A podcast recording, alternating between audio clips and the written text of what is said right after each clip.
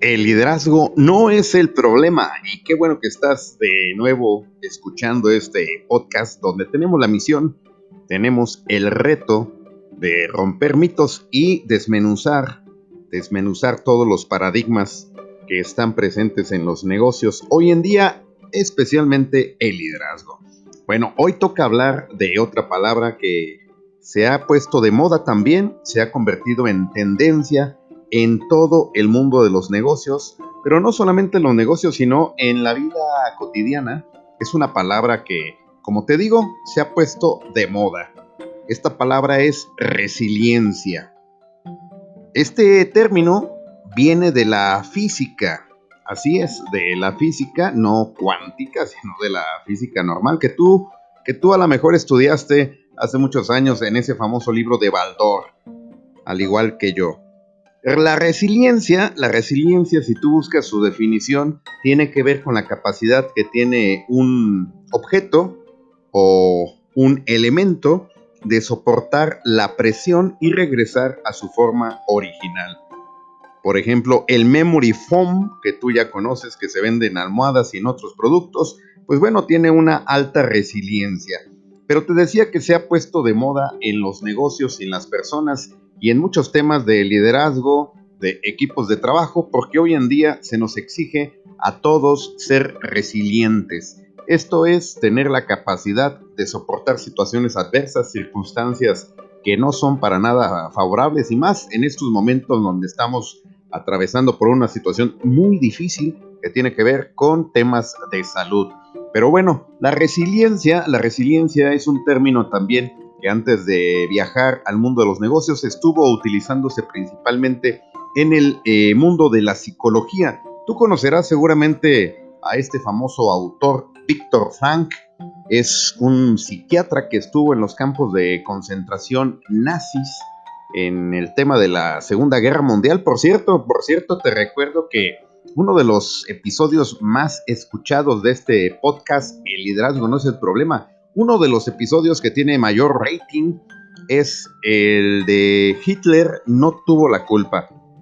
Búscalo, búscalo por favor ahí en los archivos para que tengas un panorama, panorama distinto a cómo se dieron las cosas en la Segunda Guerra Mundial. Pero te decía, regresando al tema que nos atañe el día de hoy, que Víctor Frank estuvo en los campos de concentración, pero no solamente eso, sino que perdió a su esposa, perdió a sus padres, obviamente dentro de este penoso episodio de la historia que se llamó el Holocausto para los judíos.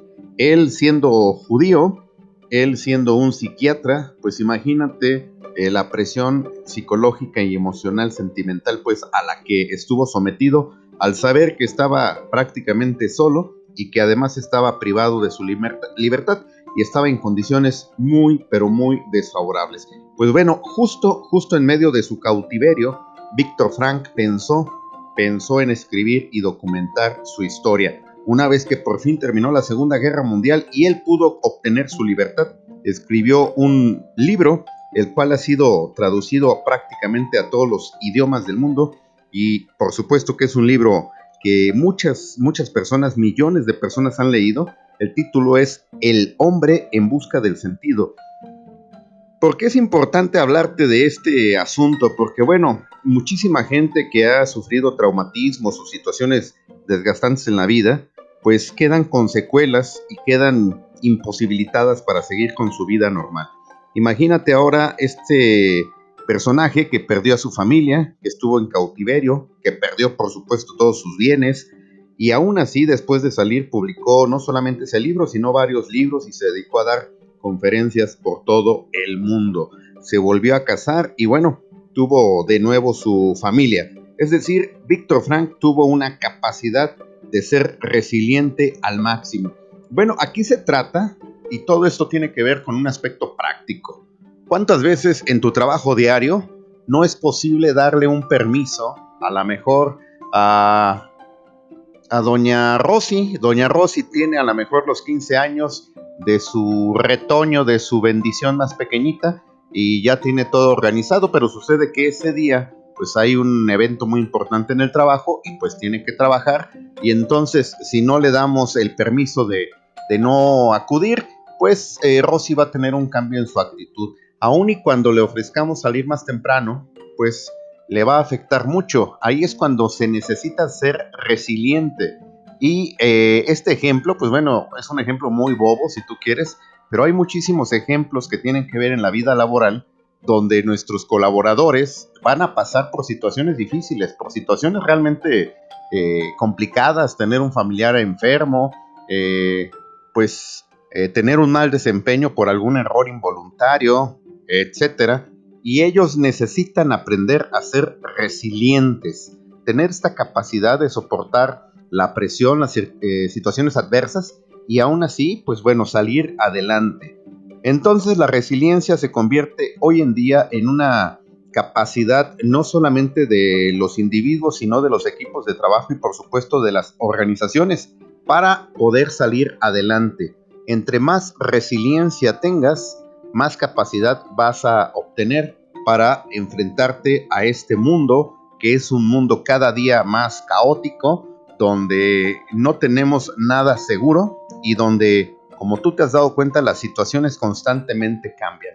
Es por eso, te repito, que si depositamos todo, todo en el líder, pues vamos a cometer un error gravísimo. Por eso insisto, el liderazgo no es el problema. Tenemos que entrenar a cada colaborador para que cada uno entienda qué es la resiliencia, sepa cómo aplicarla, podamos entrenarlos para enfrentarse a situaciones adversas y por supuesto el, el líder va a guiar y va a empujar al equipo hacia donde tiene que llegar. Pero si el equipo no quiere remar, pues crean lo que el barco solo no lo va a poder eh, llevar el líder. Así pues, te invito a que busques y conozcas más a detalle este término de resiliencia que seguramente será de mucha utilidad en tu empresa.